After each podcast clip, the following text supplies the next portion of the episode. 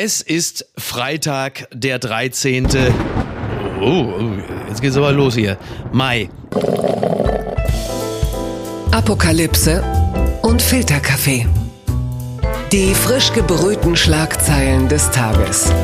Mit Mickey Beisenherz.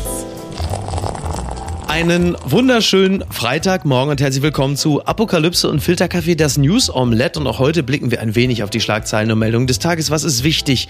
Was ist von Gesprächswert? Worüber lohnt es sich zu reden? Und ich freue mich sehr, dass ich mit ihr hier im selben Raum sitzen darf. Sie ist äh, ja in einem Gewerbe tätig, das also dieser Tage sehr, sehr viel besprochen wird in der Luftfahrt und Sie, Sie ahnen, wer es ist. Die Frau meines Herzens, der weltgrößter News-Junkie, Niki Hassania.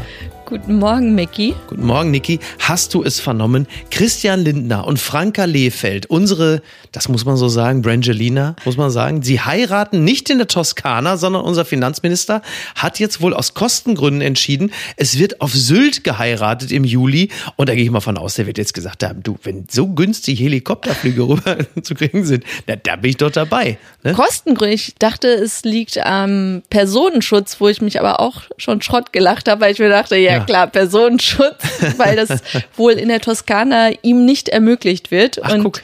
deshalb feiern sie jetzt auf Sylt, wo ich ja. mir auch dachte, my ass. Es war einfach viel teurer in der Toskana. Wahrscheinlich. Er ist ja Finanzminister. Wenn einer auf die Kosten gucken muss, dann er. Sag mal, wird denn seine Kabinettskollegin Christine Lambrecht, Klammer auf, das ist sie ja noch, Klammer zu, ob die da auch hinkommt oder sagt die, nee, ganz ehrlich, Leute, Sylt ist für mich gerade. Übrigens zum Shitstorm, den sie dafür abbekommen Eine hat. Eine so grüne Kampagne. Es war ja alles wohl rechtmäßig mhm. und ich war wirklich von Minute eins bei ihr. Mhm was ich dann aber beschissen fand, war eben diese.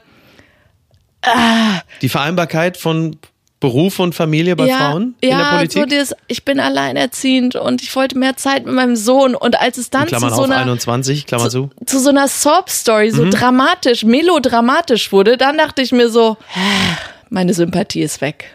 Die gute Nachricht des Tages.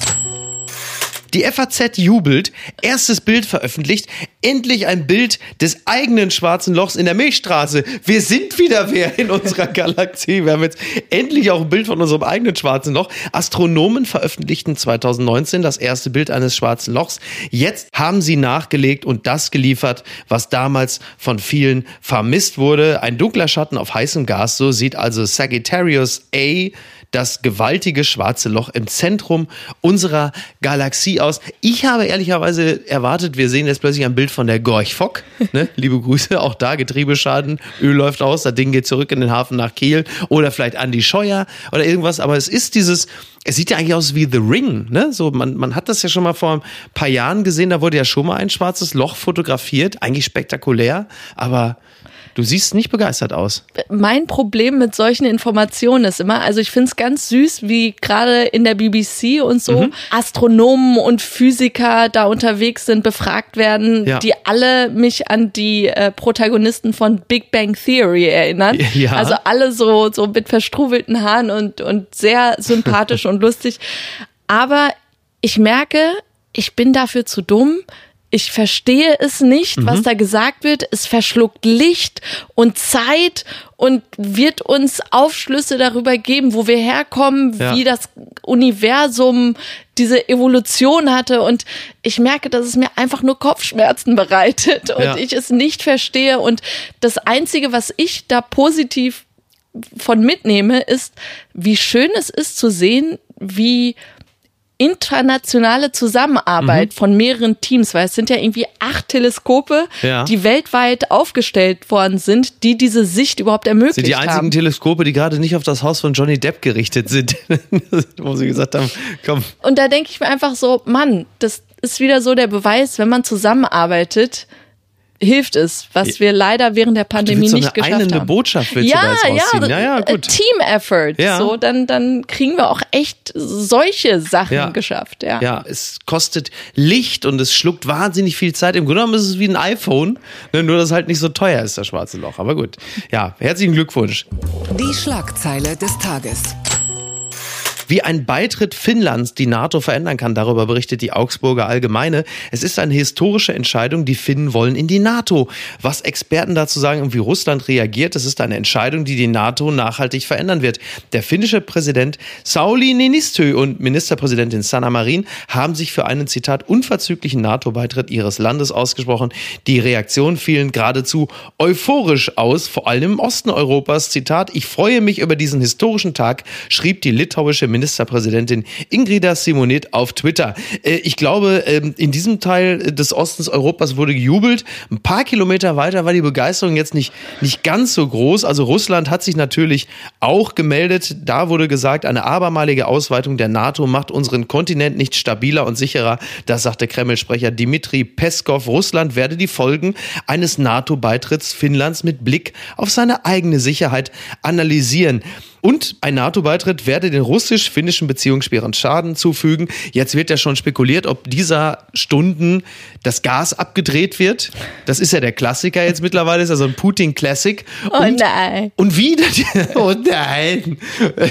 Ja, die Finnen werden wahrscheinlich nicht sagen, müssen wir alle frieren. Und, ähm, und jetzt kommt wieder die Frage, ist das möglicherweise diese eine Aktion, die Putin dazu der bringen Tipping wird. Point. Der Tipping Point. Ist das jetzt der Punkt?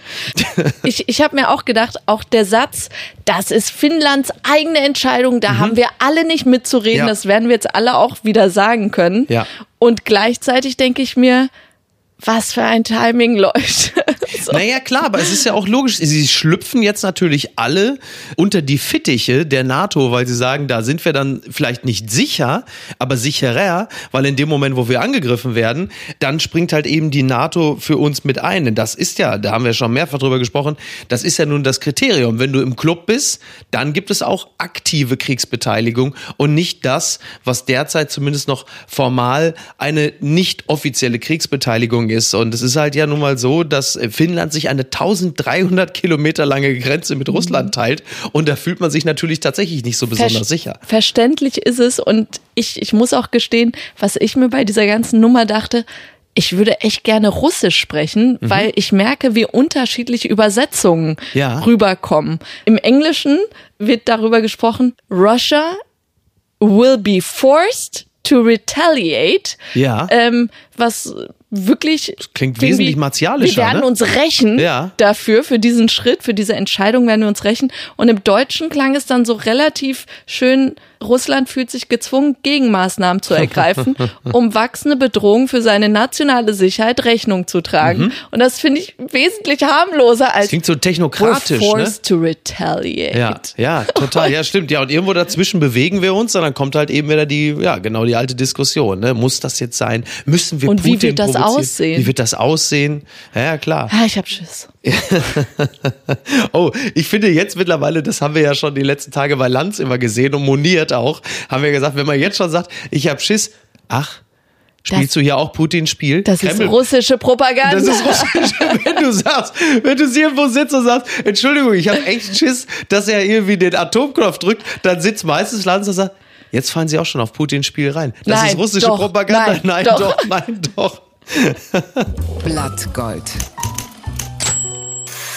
Mutmaßlicher Anschlag verhindert. Polizei stellt bei Schüler in Essen Material für Bombe sicher. Das berichtet der Tagesspiegel. Mit einem Großeinsatz hat die Polizei in Essen möglicherweise ein rechtsextremistisch motiviertes Attentat eines Schülers verhindert. Ein Sondereinsatzkommando nahm in der Nacht zum Donnerstag einen 16-Jährigen fest, der nach Angaben des nordrhein-westfälischen Innenministers Reul unter, Zitat, dringendem Verdacht steht, einen Anschlag geplant zu haben. Einem Hinweisgeber habe der Jugendliche erzählt, Bomben in seiner Schule platzieren zu wollen. Mit ihren Einsätzen habe habe die Polizei womöglich einen Albtraum verhindert, sagte Reul in Düsseldorf. Der Schüler werde derzeit verhört und das Ganze betrifft das Don Bosco Gymnasium in Essen-Borbeck und die Realschule am Schloss Borbeck. Also schon eine, schon eine harte Nummer, äh, wenn man das hört. Und äh, wir haben ja jetzt gerade dieser Tage, wenn ich mich nicht irre, das Zehnjährige des Amoklaufs am äh, Gutenberg-Gymnasium in Erfurt. Und ähm, man kann sich ja nur in groben Zügen vorstellen, was hier los wäre, wenn das Ganze tatsächlich äh, in Anführungsstrichen geglückt wäre. Jetzt meine Frage. Mhm. Als du 16 warst, ja? Ja hatte ich nie vor, eine Rohrbombe in der Schule zu platzieren. Eine Hassliste zu haben auch, ja. Also ja. ich, ganz ehrlich, ich war 16, als es in Columbine gerade mhm. war in Colorado. Ja. Das waren so die ersten, die erste große Story mit zwei Jugendlichen, die da mit Waffen in die Schule sind und ein Massaker ja. eingerichtet haben. Und ich, ich weiß noch, dass ich mir dachte, wie weit weg sowas von mir ist und gleichzeitig fing ich dann an, die Mitschüler zu beobachten, die so ein bisschen gemobbt werden, mhm. die Außenseiter waren und habe mir dann echt vorgenommen, sehr lieb zu denen zu sein. Ja. Also einfach und sei es auch nur. Was hat sich in deiner persönlichen Einstellung seitdem so dramatisch verändert? Nein, aber das klingt jetzt so und lass es dann eben noch nicht mal aus Altruismus sein, mhm. sondern wirklich nur, um sich den eigenen Hintern retten so, zu wollen. Lieb zu anderen. Ja, weil du weißt nicht, nicht. Ich, ich will das Ganze jetzt nicht auf mhm. Donald Trump beziehen, wo es ja auch hieß, diese Kränkung seines ja. Egos auf diesem Correspondence-Dinner, ja, ja, ähm, als, als Obama sich lustig über ihn gemacht hat, sei der Auslöser gewesen, dass er dann es gesagt ist immer hat, wieder dein Obama.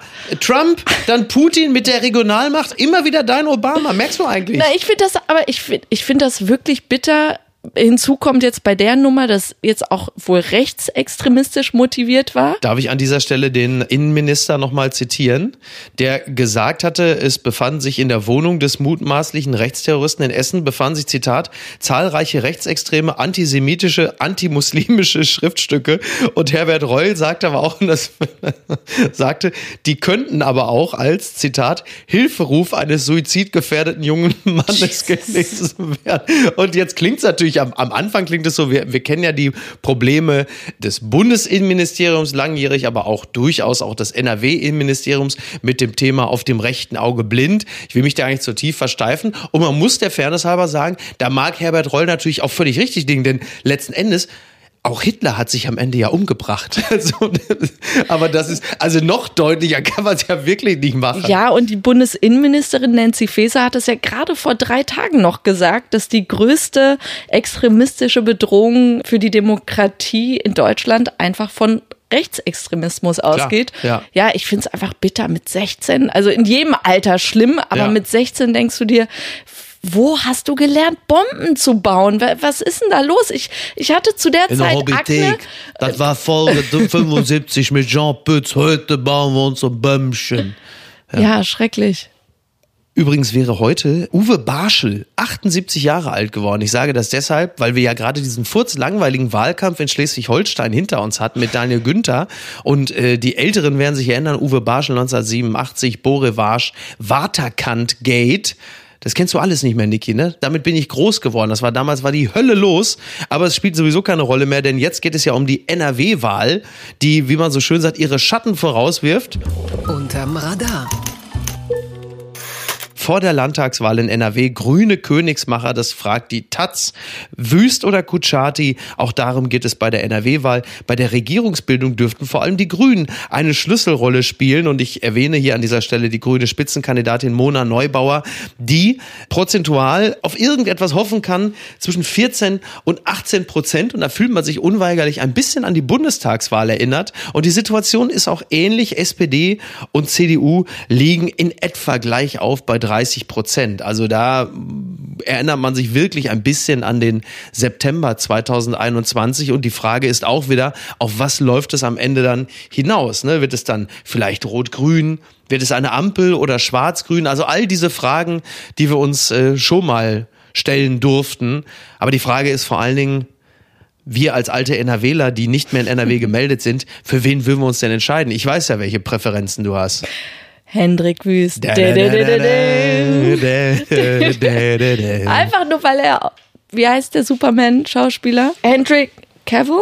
Ach so, Hen findest du, er sieht Hen aus wie Henry Cavill? Ja. Ja, findest schon. du? Äh, da fehlen ihm aber ungefähr äh, 15 Zentimeter Oberarm äh, jeweils, aber bitte. Merkst du meine Kriterien? Wählt Hendrik Wüst. He's pretty. Ja, du, manchmal. Ich, ähm, ich, ich fand das bei, bei Kuchati, mit dem ich mich nie wirklich befasst habe, zwei Dinge sind mir aufgefallen. A, er sieht deutlich jünger aus als er ist. Er ist ja 53, aber er sieht aus, als wäre er mit Wüst zur Schule gegangen.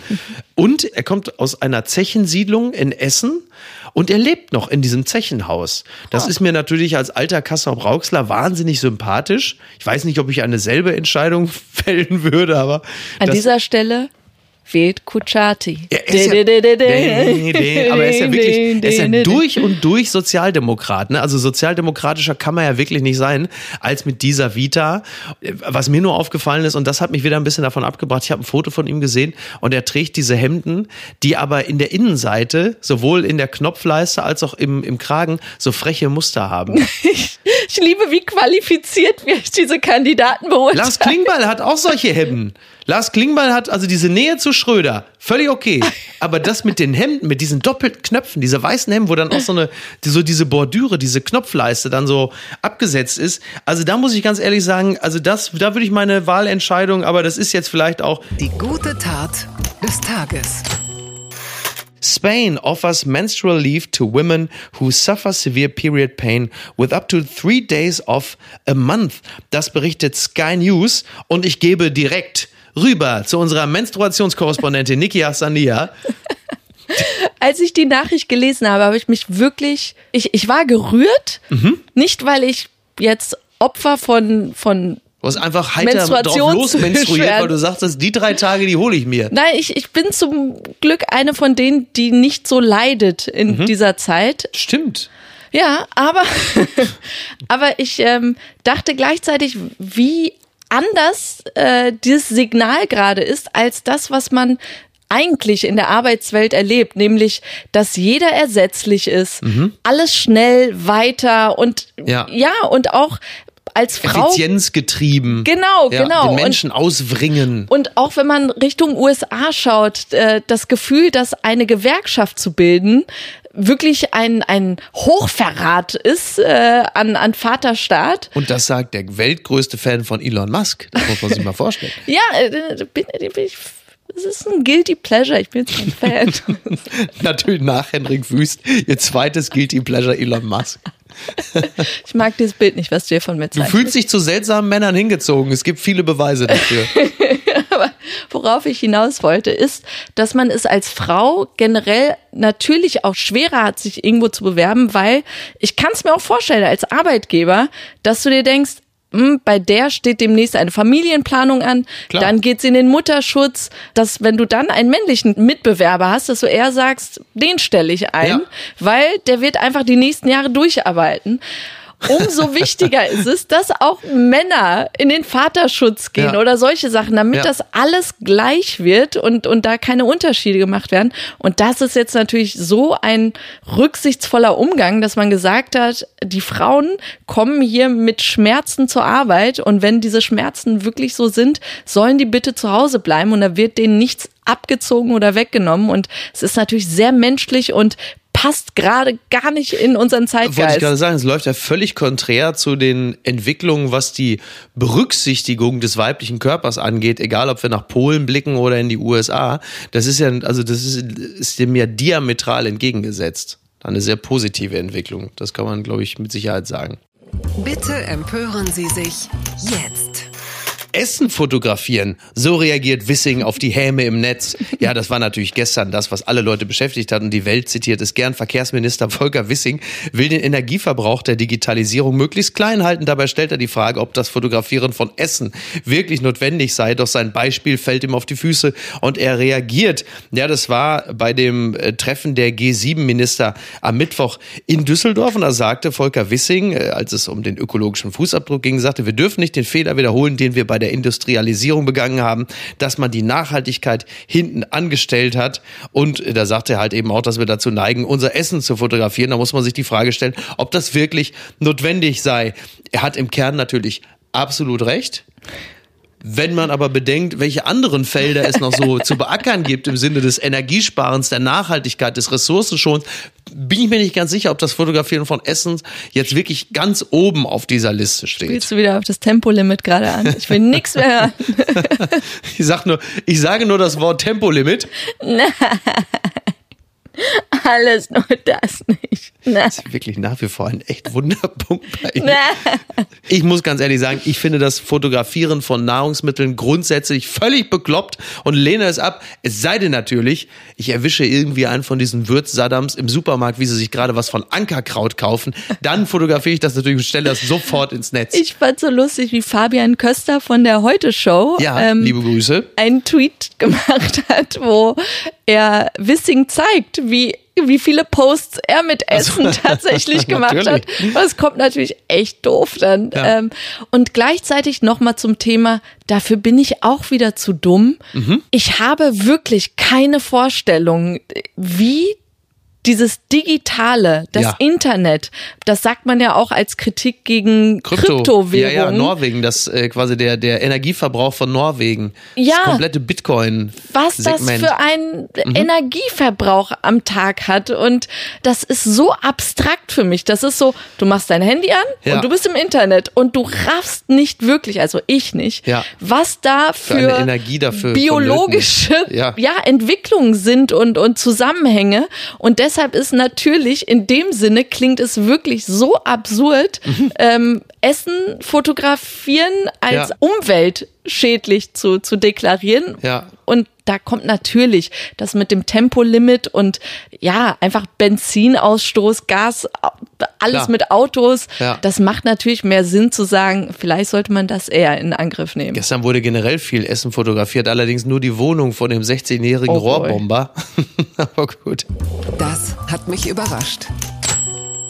Greenwashing-Vorwurf. Kooperierte Coldplay mit zweifelhaftem Ölunternehmen? Das fragt der Spiegel. Um die CO2-Emission ihrer bevorstehenden Tour zu reduzieren, kooperiert die Band Coldplay mit einem finnischen Ölraffinerieunternehmen. Doch nun wird die Kritik daran laut, wie nachhaltig das Unternehmen wirklich ist. Ja, Greenwashing, das war der Vorwurf, den man äh, Coldplay gemacht hat. Denn der Partner dieses Ölraffinerieunternehmen Neste der sieht sich Vorwürfen ausgesetzt, dass sie ähm, entwalden in einem schrecklichen Maße. Auch zweifelhafte Biokraftstoffe werden verwendet. Da geht's dann halt natürlich auch um Palmöl und all diese Dinge. Also dieses ganze Unternehmen scheint dann äh, deutlich dubioser zu sein. Und eigentlich war doch Coldplay so stolz, die Tour halt eben von diesem Unternehmen sponsern zu lassen. Und äh, du hast es ja richtigerweise schon gesagt, der Name des Unternehmens, da hätte man schon zucken müssen. Ne? Neste. Neste.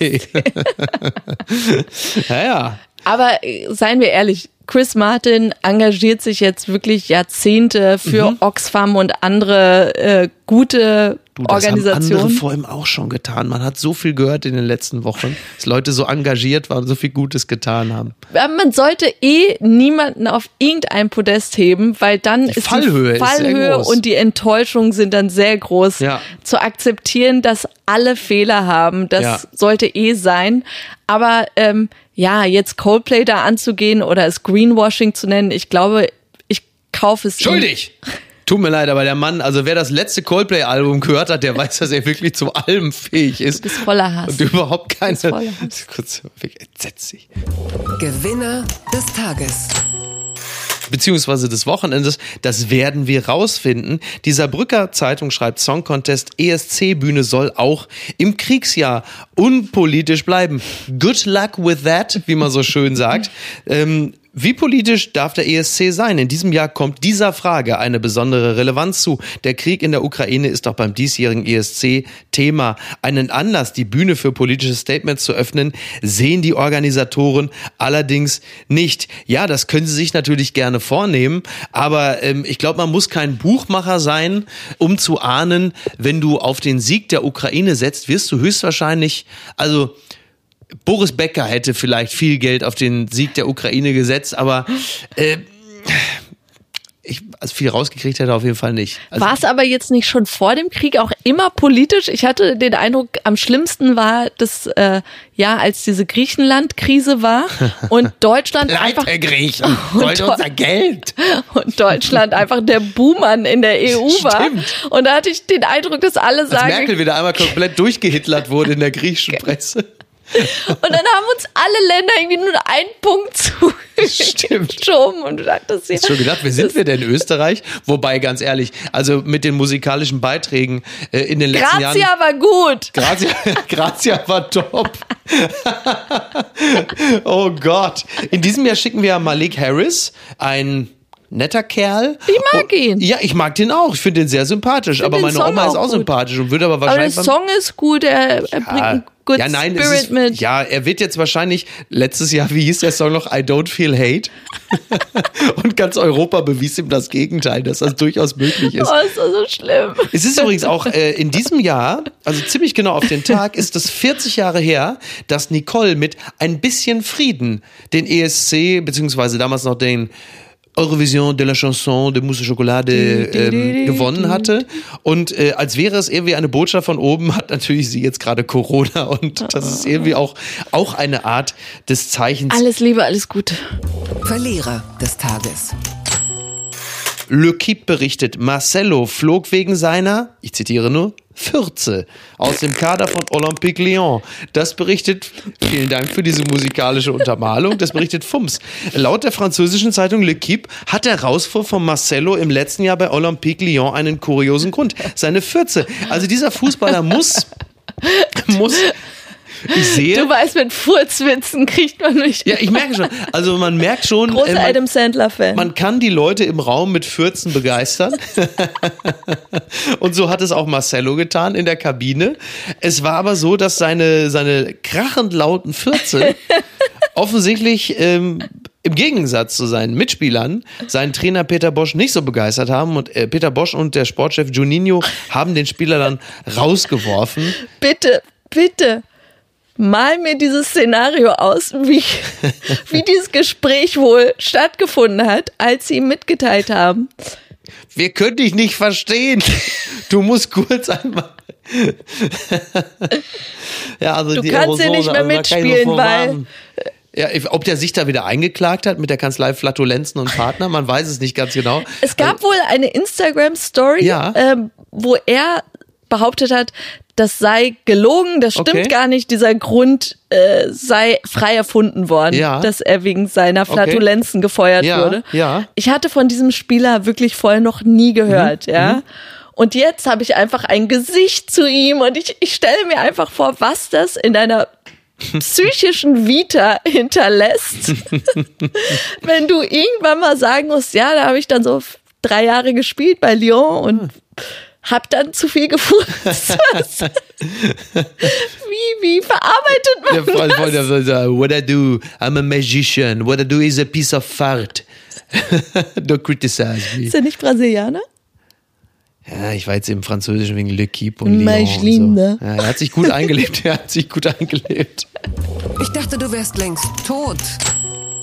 Kendrick Lamar ist wieder da. Der helle Wahnsinn. Äh, er veröffentlicht, ähm, ich zitiere nur äh, den Musikexpress, er veröffentlicht ein Albumcover und gibt damit private Details bekannt. Das sahen sie natürlich deshalb, weil dort eine Frau und zwei Kinder zu sehen sind. Man wusste ja nicht viel über sein Privatleben. Aber ich möchte gerne nochmal die Meldung rausgeben. Kendrick Lamar ist wieder da und alles, was wir bislang von ihm hören konnten, ist fantastisch. Also das Album, was jetzt rauskommt am heutigen Freitag, ist Mr. Morale and the Big Steppers und nicht auf diesem Album ist ein Song, den du mir geschickt hattest, der Teil einer eigenen kleinen Reihe ist, muss man sagen, und zwar The Hard Part 5 und dieser Song ist so gut, dass man zu Recht wieder sagen kann, er klingt wieder wie Kendrick Lamar, als man Kendrick Lamar geil fand. Und er bringt einfach den Hip-Hop wieder zurück. Aber wirklich? Nämlich Oldschool, so Hip-Hop aller Future, was ja. so einfach so ein Gemurmel ist. Ja, ja. Ich, ich so kann Mumble und Cloud Rap und wie die Sachen alle heißen. Ich kann damit nichts anfangen. Und jetzt endlich wieder jemand,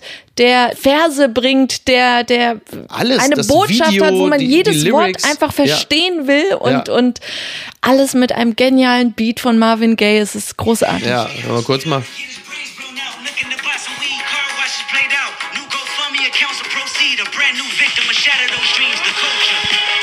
Da drehst du doch durch.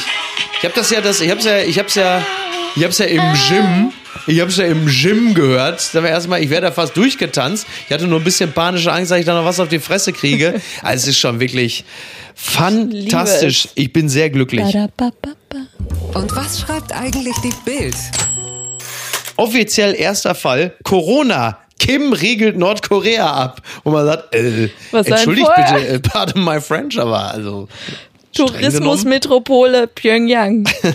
Was war denn da vorher los? Das ist ja, also ja, jetzt ist offensichtlich in äh, Nordkorea dann endlich auch Corona angekommen. Es gibt jetzt die ersten Fälle. Nach zwei Jahren. Nach zwei Jahren. Alle öffnen und lockern gerade und Kim Jong-un sagt, Leute, wir haben eine Krise. genau, schade, man kann nicht mehr ins Kino, die ganzen Konzerte fallen aus, die tollen Restaurants. Das Problem bei Nordkorea ist wirklich, die haben da null Infrastruktur, was Gesundheitssysteme angeht. Ja. Haben ja damals auch die äh, Impfstoffdosen die äh, vom WHO ja, den, genau. denen zugeschickt werden sollten, haben sie abgelehnt, weil sie so skeptisch sind, was den russischen und chinesischen Impfstoff angeht. Mhm. Also es ist echt eine Katastrophe und äh, ich musste ein bisschen schmunzeln. Die Panik kam wirklich rüber äh, von Kim Jong-un als er die Anweisung gab, die Grenzen eben dicht zu machen und sogar Katzen und Hunde, die über die chinesische Grenze rüberkämen, abzuschießen. Ach wirklich? Ja. Und ich dachte, er fürchtet nur Skinny Jeans und Fukuhila. da kannst du mal sehen. Und äh, eins müssen wir natürlich noch. Viele haben ja ähm, drauf gewartet und es, es, es, es gab dann in der gestrigen Bild äh, gab es keine Post von Wagner in dem Sinne, sondern es gab eine ganze Seite. Bildkolumnist Wagner verrät, was er mit der Tennislegende erlebte und wie er heute über den Knastinsassen denkt. Das Ganze ist gar nicht Jammer Boris. Jammer Boris. Oh Gott, das ist meine Lieblings. Jammer Boris beschwert sich im Knast. Und dann gibt es hier mehrere Fotos, die Franz Josef Wagner zeigen, wer mit Boris Cowboystiefel einkauft, irgendwann Ende der 80er. Und äh, dann sehen wir ihn hier nochmal zusammen in der Paris-Bar mit dem. Also es gibt verschiedene Stationen aus dem gemeinsamen Leben von Franz Josef Wagner. Also im Grunde genommen ist Franz Josef Wagner der Einzige, der immer an seiner Seite war, hat man manchmal das Gefühl. Und hier steht dann, von Boris zu erzählen ist wie ein Märchen ungültig machen. Nie hätte ich gedacht, dass das Märchen im Gefängnis endet, in einer 6,5 Quadratmeter Zelle. Von, von einem erloschenen Gestirn will ich berichten, das einmal die Sonne war. Und dann kommt der Satz, den er immer gerne sagt, Boris sah ganz anders aus als heute. Er sah aus wie Nutella und Milch. Das, ist, das sagt er jedes Mal. Also Milch verstehe ich, aber wo kommt denn da Nutella rein? Das sehe ich äh, also da an dieser Stelle noch wirklich überhaupt nicht. Er musste sich noch nicht rasieren. Er besaß keinen Führerschein. Er hatte noch kein Mädchen geküsst. Als Trainer und Manager merkten, dass Boris Mädchen nachsieht, haben sie ihm Pornohefte, den Playboy, den Hustler ins Bett gelegt. So haben sie ihn aufgeklärt. Ja, er war ohne Arg, ohne Misstrauen. Und was, was mir sehr, sehr gut gefallen hat, und da merken wir schon, das Blame Game geht auch bei Franz Josef Wagner äh, weiter. Er erzählt dann auch, dass äh, Boris Becker dann im Weißen Haus auch Tennis gespielt hat. Da kam irgendwie Nancy und Ronald Reagan kamen da auch vorbei, also um zu sehen auch, dass er immer mehr abhob. Immer weiter entfernte sich mein Boris. Das gefällt mir auch sehr, sehr gut. Aber jetzt kommt's. Bald hatte er seine Babs. Einmal standen Boris und ich vor seinem Haus in München. Babs kam mit einem Taxi an, mit zehn Einkaufstaschen von Hermes, Gucci. Boris sagte, Babs glaubt, ich hätte zehnmal Wimbledon gewonnen. Naja, ah okay, das gefällt mir sehr gut. Ja, sie ist die Marie Antoinette. Ja, sie ist die Marie Antoinette. Und ähm, ja, das ist äh, was für ein unschuldiger, großartiger Junge, war der junge Boris Becker. Also ist schon ein ganz amüsanter Text so. Da steckt natürlich wie bei Wagner ganz viel, auch ganz viel Wahrheit in diesem ganzen Wahnsinn. Aber äh, ja, ich, ich werde in diesem Podcast jetzt nicht dazu aufrufen, sich noch die Bild vom Vortag zu kaufen, sonst hast du am nächsten Tag ist das ganze Wochenende wieder Alarm. Aber ich habe mich sehr amüsiert, als ich es gelesen hatte. An dieser Stelle wünsche ich noch ganz herzlich Sonja Zietlow alles Gute zum Geburtstag. Alles Liebe. Alles Liebe, alles Gute und ähm, ja, wir verabschieden uns ins Wochenende und äh, werden jetzt nochmal hier ein kleines, kleines Tänzchen wagen. Bleibt gesund. Bleibt gesund. Bis denn. Macht's gut. Ciao, ciao. Seht mir zu, wie ich nackt in dem Badezimmer tanze. Apokalypse und Filtercafé ist eine Studio Bummens Produktion mit freundlicher Unterstützung der Florida Entertainment. Redaktion Niki Hassania. Executive Producer Tobias Baukhage. Produktion Hannah Marahiel. Ton und Schnitt Mia Becker. Neue Episoden gibt es immer montags, mittwochs, freitags und samstags. Überall, wo es Podcasts gibt. Stimme der Vernunft und unerreicht gute Sprecherin der Rubriken Bettina Rust. Die Studio Bummens Podcast-Empfehlung. Im folgenden Trailer für den Podcast Justitias Wille geht es um Depression und Suizid. Bitte achtet auf euch, wenn ihr reinhört. Ein Flügel der großen französischen Fenster steht offen und gewährt einen Blick in den großen Garten. Von draußen dringt warme Luft in das bescheiden eingerichtete kleine Hotelzimmer. Sie kniet auf dem Einzelbett, faltet die Hände und richtet den Blick gen Himmel. Danach setzt der Mann, der bei ihr ist, ihr die Nadel und schließt den Zugang an. Lieber Gott, nimm mich zu dir, sagt sie und öffnet das Ventil. Dann bahnt sich die tödliche Flüssigkeit ihren Weg in ihre Vene. Die beiden haben sich heute zum Sterben verabredet. Sie wollte, dass er ihr dabei hilft, sich von ihrem jahrelangen Leid zu befreien. Wenige Augenblicke später schläft sie ein nach ein paar Minuten setzt ihre Atmung aus, danach hört ihr Herz aufzuschlagen. An diesem Tag ist der Mann sich sicher, das Richtige getan zu haben. Doch jetzt steht der pensionierte Arzt vor Gericht. Die Staatsanwaltschaft sagt, was er getan hat, war ein Verbrechen. Denn die Frau war schwer depressiv und ihr Sterbewunsch habe nicht auf ihrem freien Willen beruht. Er hätte ihr also nicht helfen dürfen. Die Frage, die jetzt vor Gericht geklärt werden muss, verhalf der Mediziner einer verzweifelten Frau rechtmäßig zum Suizid? Oder hat er sie, zumindest rechtlich gesehen, getötet? Wir sind Laura Wohlers und Paulina Kraser. In den nächsten Wochen werden wir in unserem neuen Podcast Justitias Wille den Prozess begleiten. Ein Prozess, dessen Ausgang wegweisend für ähnlich gelagerte Fälle sein könnte. Und wir werden uns dem kontrovers diskutierten Thema Sterbehilfe widmen. Wie wollen wir als Gesellschaft mit denen umgehen, die sterben wollen? Wann müssen wir akzeptieren, dass Menschen ihr Leben als nicht mehr lebenswert betrachten? Und sollte man bei der Suizidhilfe einen Unterschied zwischen psychisch und körperlich Erkrankten machen? Darum geht's in der ersten Staffel von Justitias Wille. Leben in der Waagschale.